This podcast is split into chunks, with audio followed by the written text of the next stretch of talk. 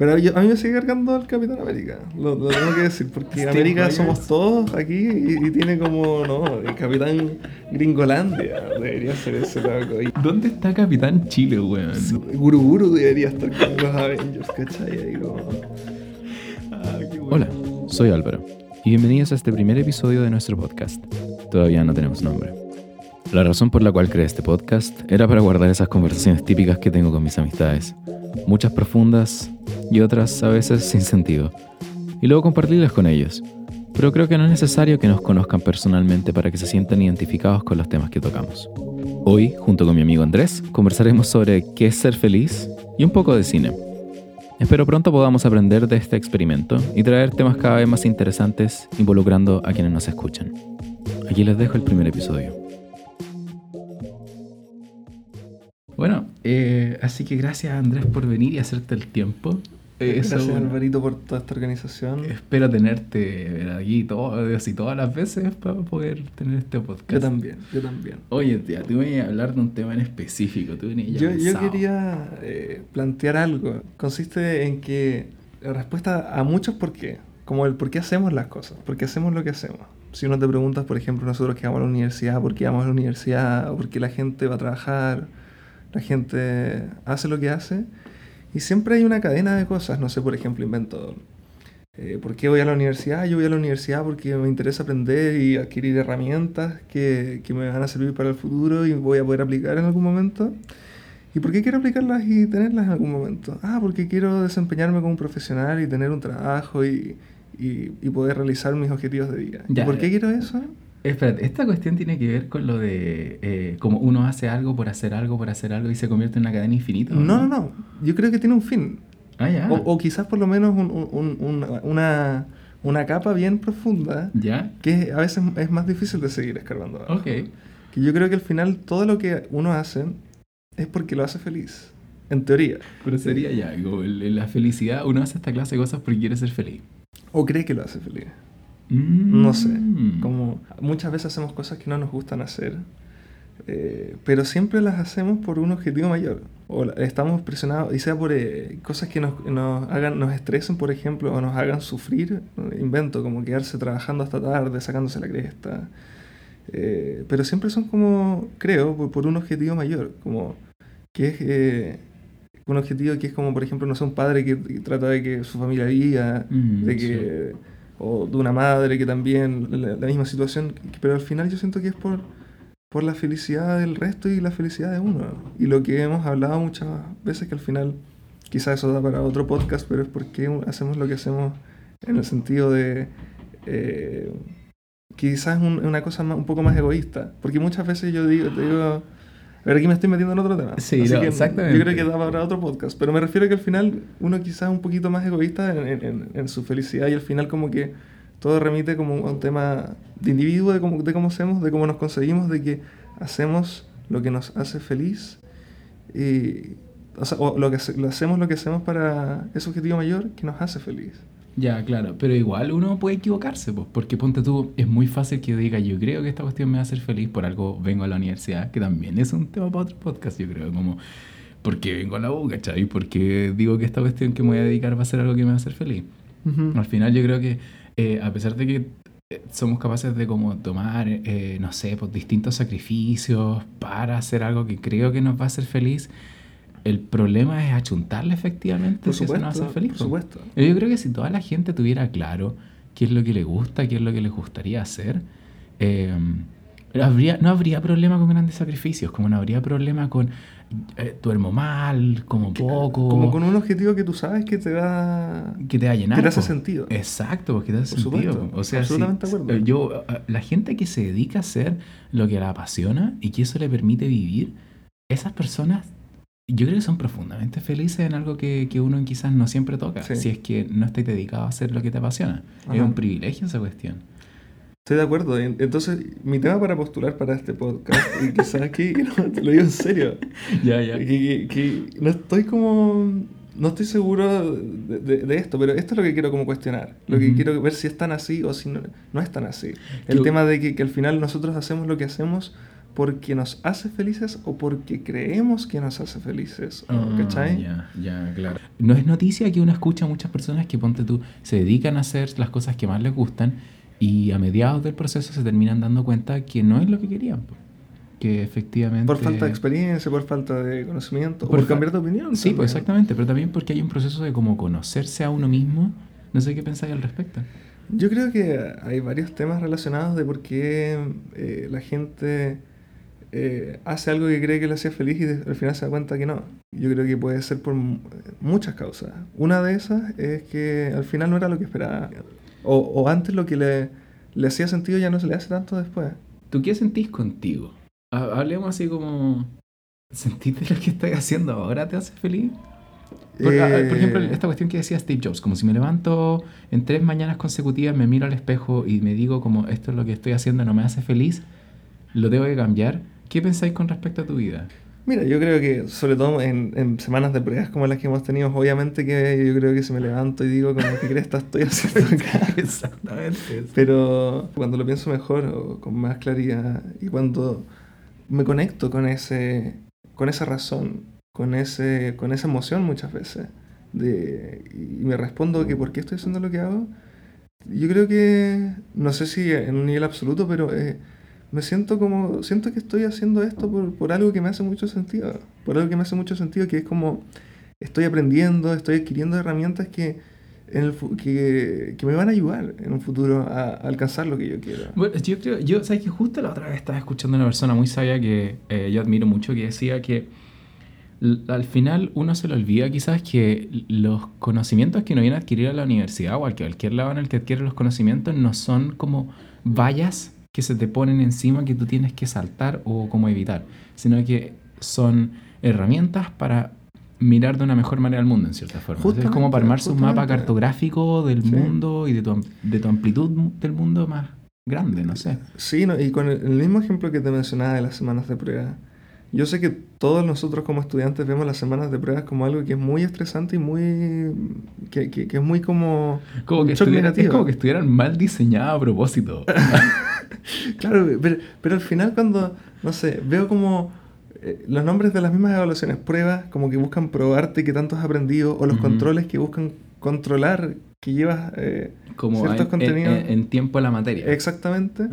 Al final, eh, eh, lo que buscan es medir justa- es justamente eso. Quizás no lo miden de la mejor forma o, o, o generan muchas externalidades que son terribles, pero lo que buscan es justamente eso. Una evaluación lo que busca es ver si ah, aprendiste lo que buscabas aprender al principio o lo, lo que, te, lo que te entregaron. Sí, yo, yo, yo creo que influye mucho que quizás nos caemos mucho en la cuestión de cómo están mal diseñadas las pruebas y no sé, y por eso me da mal, o tengo como frustración por eso. Pero yo he estado muchas veces en ese lugar, como muchas veces he dicho, la facultad en donde estudio tiene mal diseñadas las pruebas, como no están hechas para que las personas entiendan, sino que están hechas para colocarles como obstáculos nomás, para que al final algunos se rindan y los que son persistentes se Claro. queden. Es una visión súper negativa, yo creo, y, y a veces todavía la tengo. Pero también entiendo que eh, saliendo de la universidad van a existir, van a seguir habiendo pruebas, no solo en la Ok. modalidad que nosotros cono- conocemos, pero la vida siempre va a tener obstáculos, pues, ¿cachai? Y esas son pruebas en cierta forma. Nos están entrenando pa- para ese futuro. Sí, yo creo, yo creo. Si el tema es si es que si es que nos entrenan de la mejor forma.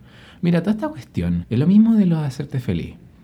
La, la, el- el- el- la moneda con la que uno paga esta cuestión es, la- es el tiempo. Eso es lo único que a uno no se le devuelve. Tú puedes hacer una inversión, la puedes ganar y perder, pero la plata tú la vayas a devolver, la vayas a tener. Puedes recuperarla, pero el tiempo no, ¿cachai?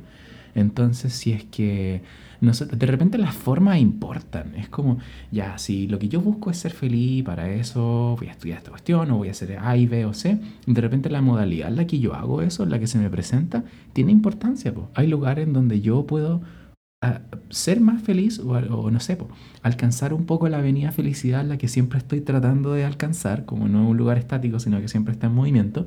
Y de repente las formas en las que se te presentan te ayudan a alcanzarlo. Y hay otras formas que te la bloquean, que te la dificultan.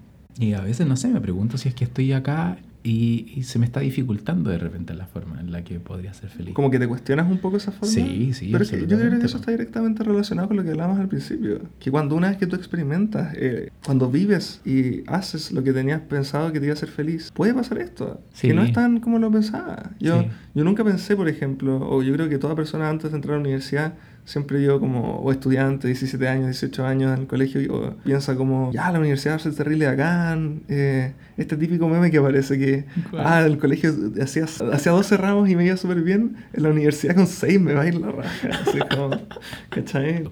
Es que, ¿sabéis lo que me pasa? Yo conociendo a muchas de las personas que he conocido en la facultad que estoy estudiando, que no va a ser nombrada, por ahora o lo menos, pero muchos me han dicho, yo quería estudiar esto, pero... Y no explican, me metí ¿En a esta otra carrera. No, yo- yo Muchas de las personas que escucho ¿en me han dicho como, me han dicho como, no, a mí me encantaba la historia, o yo quería estudiar literatura. Y, y- y yo les pregunto, ¿por qué estudiaste a estudiar esto si no está relacionado? Y me dicen, "Eh, porque mm, proceden a dar un no argumento. O simplemente se encogen de hombros, así como, no sé, me metí a esto otro. Quizás por, por renombre, quizás por porque iba a tener pega más segura, una cosa así. Sí, sí, sí. Entonces, a veces pienso de que como que decimos que nos queremos ocupar harto de cómo ser felices, pero pocas veces realmente nos ocupamos de ser felices. Si de verdad tú quisieras ser feliz, tenés que seguir primero Te de todo lo que te gusta, tenés que tomar riesgo. Eh, mira, yo, yo tengo un, un primo que, que, que estudió arte, por ejemplo. ¿Ya? Estudió arte. Y yo me acuerdo que siempre mis abuelos o, o distintas personas le decían, pero ¿por qué no estudia una carrera y después estudia eso? Así como, como ni siquiera como hobby, estudia, estudia algo que te dé plata y después eh, estudia eso que es más como, casi como algo extra programático en tu vida. Me suena, me suena conocida esa historia. Me suena, por lo menos en mi caso se ha, ha pasado de esa forma. Yo Ya. creo que esa es la discusión que tengo con mi familia ahora. Eso es lo que ocurre, yo creo, en muchos casos. No sé, también cuántos artistas hemos perdido por, por eso mismo, ¿cachai? O, o gente que, que, que es apasionada por lo que hace y al final termina, por distintos motivos, haciendo algo dentro del status quo, ¿cachai? Sí, es cierto. A mí me hace que a medida en el que uno crece... Mira, la otra vez estaba hablando con, con una amiga. eh, saludos ahí a Rachel, si es que estáis escuchando esto. Estaba hablando con ella y con otra amiga que se llama Anto. Eh, ambos habíamos tocado el tema acerca de... Rachel ya egresó. Ella estudia, estudió en Estados Unidos y ahora está trabajando allá.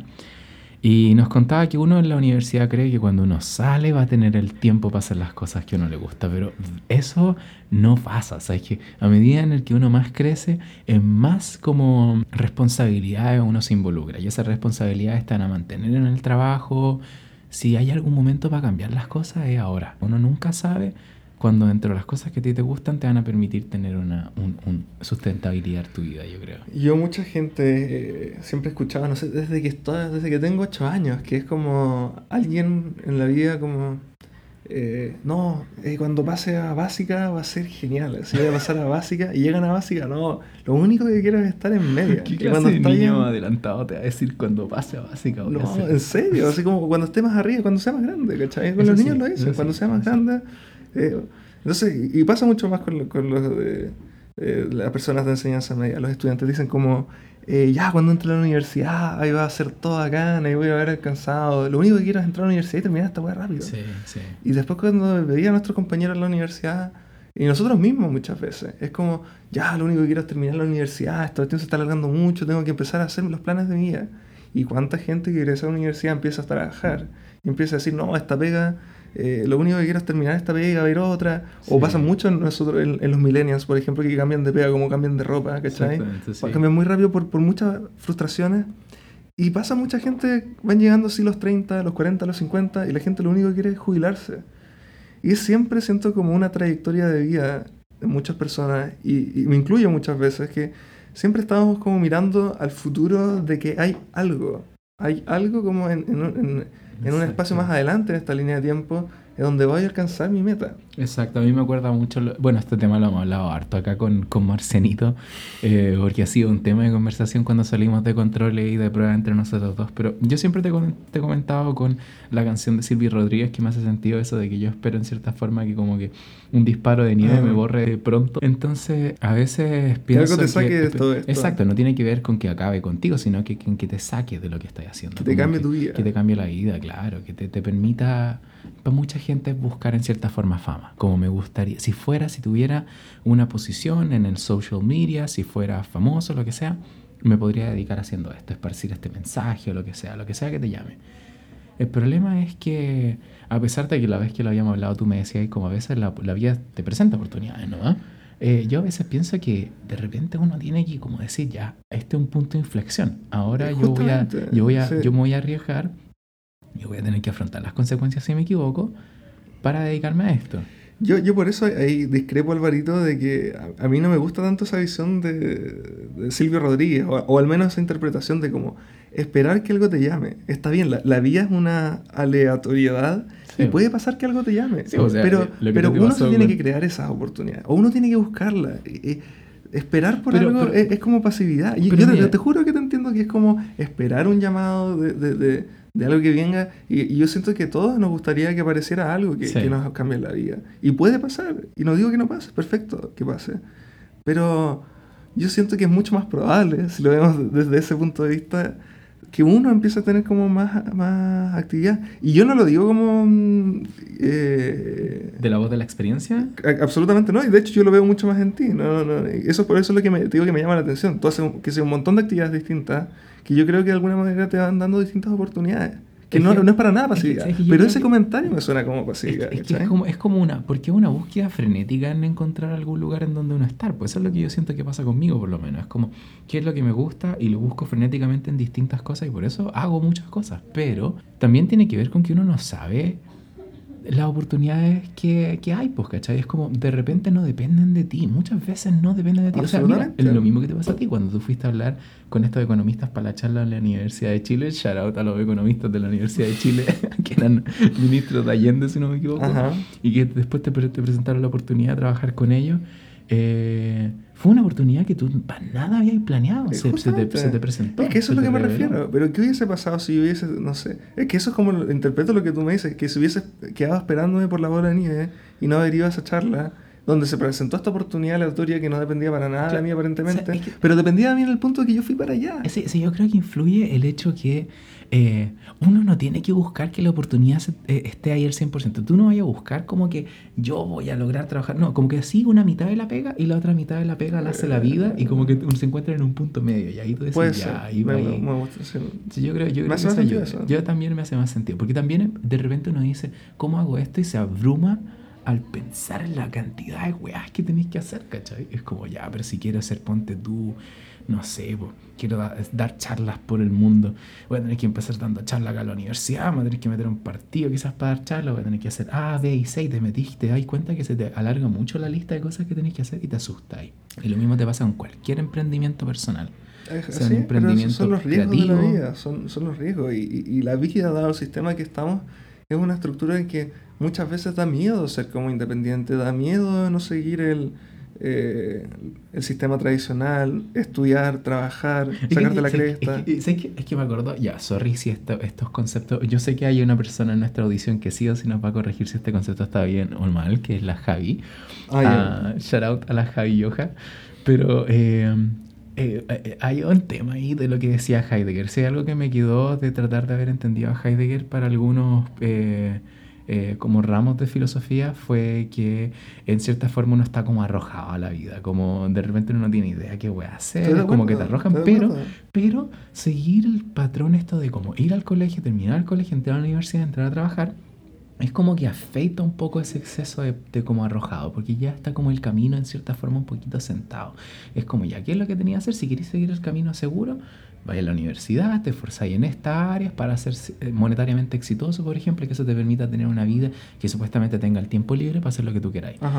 Pero yo consideraría que esas son sombras, que son como ilusiones, que realmente, y por eso mucha gente que es exitosa dicen, me gustaría que las demás personas tuvieran tanta plata y atención como yo para que se den cuenta, como Jim Carrey decía, para que se den cuenta eh, lo, lo, lo, lo poco importante que son al final. Como una vez que lo poco importante que es la plata. Lo poco importante que es la mm. plata y la atención y esa clase mm. como sombras en cierta forma que uno, que uno cree que, que influyen. Hay, hay una cosa, no me acuerdo desde qué área viene esto, pero que hay una cosa que se llaman los valores postmateriales. ¿Ya? Que consiste que cuando uno no tiene como sus necesidades básicas satisfechas, como pasa con muchas con la gran mayoría de los chilenos, yo creo, que Ujú. ganan menos de 400 mil pesos, 500 mil pesos, como el Exacto. 80% de la población, es que muchas veces al no tener esas cosas que son primarias, eh, ven el dinero como, como la meta, porque le permite satisfacer eh, en, Sí. este sistema como esas necesidades. La pirámide de Maslow, po. Si no tenéis tus, tus, tus bases sentadas ahí satisfechas, ¿para qué te hay a preocupar de una persecución espiritual o personal si no, Justamente, no tenéis para todo, comer? todo, todo eso está relacionado. Que cuando uno no tiene como ese nivel básico, viven en- con, otra, con otra perspectiva, Pero- pero- con otra lógica. pero ¿qué y cuando uno alcanza eso, eso me refiero con los valores postmateriales, empieza a darse cuenta que la cosa no era tan así. Sí. Que la meta no, es- no es el dinero. Se da cuenta que hay cosas más allá, Ahí más cuando- importantes. es Cuando ya tienes cuando- tu necesidad sí, básica satisfecha, por supuesto. Cuando no te vayas a morir de hambre, cuando tenés un techo, cuando tenés ropa, cuando tenés comida. Cuando ya venís de vuelta, digamos. Claro. Pero, pero, pero, en ese caso, ¿qué pasa con la gente que dice, chao, el mundo, loco, me voy a ir a vivir a la selva, voy a ir a África, weón, sin, voy a vivir de la caridad de las personas o de la nada, voy a ser un, un nómade, ¿cachai? Un verdadero nómade. Esas personas viven con lo mínimo. Te- apenas satisfacen sus necesidades de Maslow, o sea, de la pirámide de Maslow, pero son capaces de sentirse profundamente satisfechos con la vida, ¿cachai? ¿Por qué hay cierta gente que le pasa eso? Y quizás es porque esas personas ya vienen de vuelta del tema, quizás esas personas ya habían Yo tenido creo. y habían pasado por ese proceso Pero- y después lo abandonan. si lo extrapolamos, por ejemplo, a un, y si ponemos un ejemplo quizás muy exagerado, como un budista, por ejemplo, que quizás durante, desde que nació hasta que se muere lleva una vida que podría parecer una, para nosotros como carente de satisfacción de necesidades básicas. Puede que no sea así, y, y lo más probable es que bajo su, su lógica o, o si lo vemos como con respecto a su cultura en relación a sus propios eh, paradigmas, no, no, no, no, no carece de ninguna necesidad. Hay unos hindúes que viven debajo del departamento mío. Que, ¿En serio? En serio, en serio. Y, y yo me acuerdo que ellos siempre como veían la vida como que todos estábamos conectados. Siempre que, que, que, que he hablado con ellos, son súper- a mí me tratan de hermano, como que son todos, son- todos somos hermanos. Y como que todas estas como preocupaciones materiales que, que nos caracteriza tanto como, como, como civilización occidental no son tan importantes. No Sí. son tan importantes. Y, y Ah. lo que me refiero es que toda esta como insatisfacción de necesidades básicas es más bien de una lógica occidental, una lógica de un sistema donde en el que si no trabajas te mueres, una lógica en donde que necesitas estudiar para tener un trabajo, para poder sostener a tu familia, porque si no tu familia va a sufrir y va a estar triste y va a estar mal. Ya, ¿estaríais de acuerdo entonces con el tema de que en cierta forma la felicidad es como una ilusión? O sea, no la felicidad es una ilusión, sino la forma en la que la perseguimos de repente es terrible ilusoria. Por supuesto, por supuesto, pero, pero también, por ejemplo, yo igual me siento más de acuerdo con, con los liberales, por si lo quieres ver desde ese punto de vista, como que, que la felicidad no es una, y la felicidad depende de cada persona también. Y no, no, no siento que haya una regla general para estas, estas como metas últimas de... No, pero de- sí, exactamente. Yo Entonces, estoy- sí. Lo que nosotros podemos indagar es como eh, tratar de cuestionar un poco estas cosas, pero como hemos hablado otras veces también como, ¿qué es el amor? ¿Qué es la felicidad? Y si tuviésemos la respuesta absoluta, estaría, Si seríamos fuera- millonarios exacto, con si libros de autoayuda. tan Digo, exactamente, seríamos millonarios con libros de autoayuda, ¿cachai? Si fuera tan fácil como poner esa clase de cosas en una ecuación, ponte tú en una ley, Claro. que fuera como sigue estos pasos para la receta, pa- para, para, Para el amor, feliz. para lo que sea, para ser feliz. Loco, no estaría haciendo esta cuestión, estaría escribiendo libros de autoayuda 24-7. Entonces, como volviendo un poco a lo que te mencionaba al principio y relacionado con, con- con esto de que eh, hay cosas más allá de, la- de la- de lo material, hay motivaciones que, que nos hacen movernos que hay- y que nosotros, que por lo menos yo pienso que la felicidad o nuestra creencia de, de lo que es la felicidad está detrás. Y si, me, me cuesta muchas veces, como, como hemos hablado, de encasillar lo que es la felicidad. ¿Qué, es, Sí. qué es lo que hace feliz? ¿Qué es lo que hace feliz a la gente? O, Sí, a mí también. Yo no, yo no sé si siquiera pueda. Como si a mí me cuesta entender qué es lo que me hace profundamente feliz, ¿cómo voy a aspirar a entender lo que a otras personas le hace feliz? ¿cachai? Claro. Hay ciertas directrices, yo creo, eso sí. Hay ciertos patrones que se cumplen. O sea, yo creo que es muy poco probable que tú seas feliz exclusivamente obteniendo niveles altos de, de- de- de acceso a cosas materiales. Yo Mm. creo que, eh, para decirlo de forma más simple, yo creo que la plata realmente no va a volver a uno feliz profundamente. Tiene Claro. que ser un conjunto, otras cosas. Y la- o sea, como decía mi abuelito, que le decía a mi mamá siempre, la plata, el dinero no hace la felicidad, pero sí que alía. claro, eh, ayuda, ayuda, ayuda, mucho. ayuda, exactamente. pero yo creo mucho que tiene que ver sobre todo con esa eh, satisfacción de necesidades básicas, que, que nuestro sistema es necesario tener plata para satisfacer cierto tipo de, de necesidad, una vivienda, una Sí. un- comida, insisto, Pero ahí como- insisto, ¿qué onda estos locos que se van a viajar por el mundo y que son Pero así? es que- Son como libres de todas esas No, ataduras. yo creo que no, yo, yo creo que todos son locos que se van como a buscar eh, esto afuera más que adentro, o, o que van como que, que en algún momento vivieron todo esto, se dieron cuenta y quizás en ellos en lo personal les da eh, satisfacción, felicidad, tener una vida más simple. Ujú. Que, pucha, que ayuda a tener una vida, una vida más simple, cuando no tienes que preocuparte. Y, y yo me acuerdo que siempre un, pro- un profesor de colegio le, le decía esto como, enfrente a profe, yo como cuando era más chico, como, es verdad que, por ejemplo, que para que existan ricos tiene que haber una gran masa de pobres para que lo puedan solventar, ¿cachai? Como, casi como marxista, como Exacto. pensando como que alguien se queda con todo el plusvalor de las personas y las deja en la ruina. Y el profe me dijo algo que me dejó como, me cambió toda la perspectiva, que fue como, ¿pero qué es ser pobre, qué es ser rico? Porque, por ejemplo, si lo vemos desde el punto de vista de que es más pobre el que más necesita, entonces el millonario es más pobre. O porque siempre necesita Porque más. necesita más. Y si lo, lo vemos como en un aspecto mucho más simple, si te piensas, a medida que uno va teniendo más cosas, un auto, imagínate todo lo que significa tener un auto, en lugar de usar un transporte público, por ejemplo, que ayuda un montón, Sí. que es tan caro tener un auto y pucha que ayuda el, el- el metro eh, para transportarse de forma relativamente barata o más conveniente comparado con un auto. Cuando uno necesita menos, es más rico desde muchas perspectivas. Es cierto, Tiene es más tiempo para hacer otras cosas. Lo que hemos visto muchas veces en nuestras clases es que eh, los efectos que generan cuando uno tiene más plata, cuando recibe un mayor sueldo, muchas veces la gente trabaja más para tener más plata Exacto. y tiene menos tiempo libre. Oye, eh, ya nos va quedando menos tiempo, lamentablemente, y eso es porque nosotros estamos ahora en una sala secreta, en un, en un espacio de la universidad. Yo creo que nos van a echar en cualquier momento. Exactamente, en de- cualquier momento va a llegar ahí el Nachito ¿eh? Sánchez. Nachito Sánchez. Saludos, Nachito Sánchez, si está escuchando esto. Sí. Yo te quería preguntar de cosas mucho más livianas para terminar el podcast. Y la- Sí, las sí. cosas más livianas que te quería preguntar, pero que van relacionadas con las cosas que a uno le gusta hacer, son las películas. Ah, perfecto, ya. Dale, Yo sé dispara. que a mediados de este año se vienen las películas más esperadas para la gente que le gusta el cine.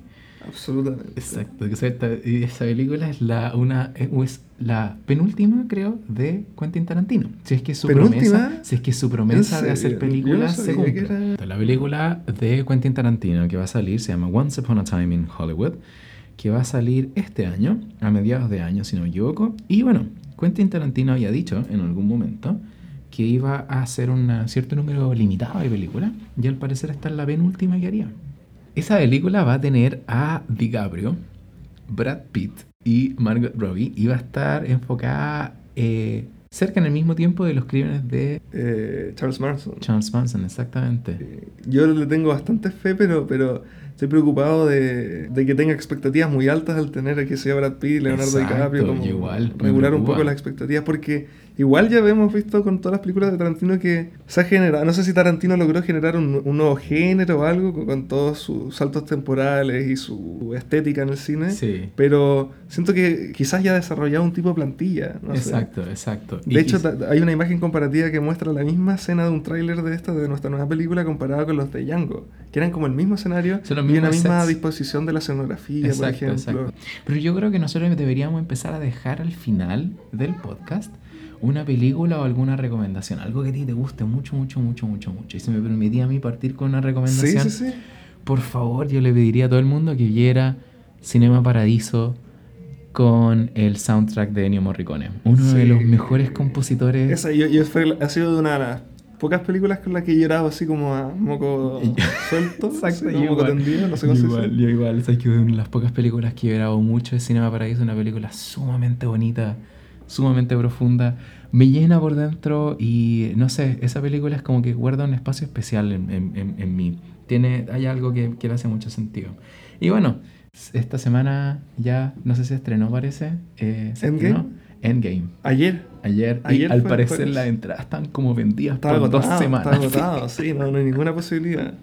Yo, la gente, yo, o sea, admiro que la gente igual esté tan metida en el cine, pero me sorprende que dos semanas es mucho para haber agotado la entrada. Sí, bueno, pero Hay gente que va a ver esta película como ocho veces y yo, lo, yo admiro a esas personas que están dispuestas a gastar Sí. como sus 20 lucas en entrar al cine. No, yo creo que ha sido todo, todo un, una un camino de estas películas de Marvel y, y siempre han, rompi- han han roto como la- los récords en ventas de, de, de la, de la cineteca chilena. Hace así como de la cine-. Pero yo- a mí me sigue cargando el Capitán América, lo, lo tengo que decir, porque Steve América Rogers. somos todos aquí y, y tiene como, no, el Capitán Gringolandia debería ser ese loco. Y, y si es que, ¿cachai? Ahí como, no, ahí yo lo dejo como... ¿Dónde está Capitán Chile, weón? Sí, ¿Dónde el, el- el hombre rana, el hombre- ¿cachai? Ahí como... El, el hombre Kiltro. Guru Guru debería estar con los Avengers, ¿cachai? Ahí como... Ah, qué bueno. Y, y, y mi recomendación como para dejarla a tu misma dimensión de película es una película no tan antigua como Cinema Paraíso, pero que yo creo que es muy buena. Es eh, una película francesa que se llama Intocables. Amigos. Ah. Que esa que creo que es la traducción a- en español. Pero esta película es sumamente bonita, sobre todo para la gente que valora a sus amigos. Y aparte, el gran plus de esta película es el soundtrack también, que es pura música de Earth, Wind and Fire. Que- ¿No le- has visto esta película? sexy, papu. Sí, sí, la he visto, Sí, sí la he visto, pero esa la vi hace mucho tiempo y yo creo por eso no me acordaba, pero qué genial. Oye, bueno, ahora que el tiempo se nos acaba y justo siguiendo lo último que te había dicho de Intocables, si no me equivoco, la película, eh, quieren a sus amigos, disfruten el tiempo con ellos, aprecien que están ahora viviendo un proceso en el que estudian en el mismo lugar y si no están estudiando en el mismo lugar, llámenlo igual. Creo que vivimos en una etapa en la que somos como muy... como- Individualista. ni siquiera, y, y- y individualista. ni siquiera tiene tanto que ver. Yo a mí me pasa que de repente entro a la facultad y los miro y todos están como serios, como que colocan esta careta de serio como la canción de... eh, no me acuerdo cómo se llama el artista, pero esa Price Tag, en el que todo el mundo se ve muy serious, pero en realidad es una, es una máscara. No sean así, loco, hay que ser más genuinos con las amistades. Yo, a toda la gente que está escuchando esto, que ya me conocen, le agradezco, Caleta, que se hayan dado el tiempo y principalmente a ti, Marcianito, por haber venido. Este es un tremendo honor poder partir algo así y yo aprecio mucho las amistades de, de, de ti, de, todo, de todos mis amigos. De verdad que me llenan profundamente. Así que péguenle una llamada a sus amistades, péguenle una llamada a su mamá, a su papá, a su hermano, a sus primos y díganles que los quieren, loco. Eso es importante. Es importante expresar el amor. Y obviamente me suma a tus palabras, Alvarito. Yo, también un saludo para mis amigos y, y para muchos que me tengo que poner al día también. Y, y para nosotros que sigamos haciendo estas cosas. Y muchas gracias por la invitación, Alvarito. Muchas gracias. un- muchas, un- muchas un- gracias. un orgullo, mucha fuerza a todos los que estén ahora pasando por sus tramones y también por pruebas y exámenes y controles. Saludos a Carlitos que hoy día durmió en la universidad porque tenía una prueba hoy día y se la corrieron al final. ¿Durmió y dónde durmió? Durmió en el Instituto de Astrofísica. No sé si esto se puede saber públicamente, pero él está, él tiene una oficina en el Instituto de Astrofísica y se quedó a dormir ahí, así que durmió Wow. toda la noche en la universidad estudiando como enfermo. Y bueno, pues, a toda la gente que esté escuchando esto, muchas gracias por eh, escuchar este podcast. Esperamos pronto sacar un próximo episodio.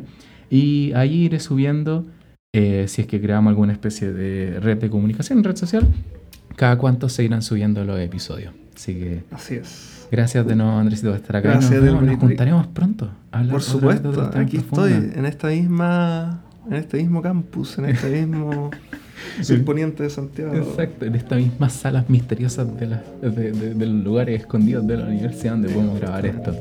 Muchas gracias de nuevo a todos por escucharnos y nos vemos próximamente en algún otro episodio de un podcast que todavía no tiene nombre. Hasta pronto.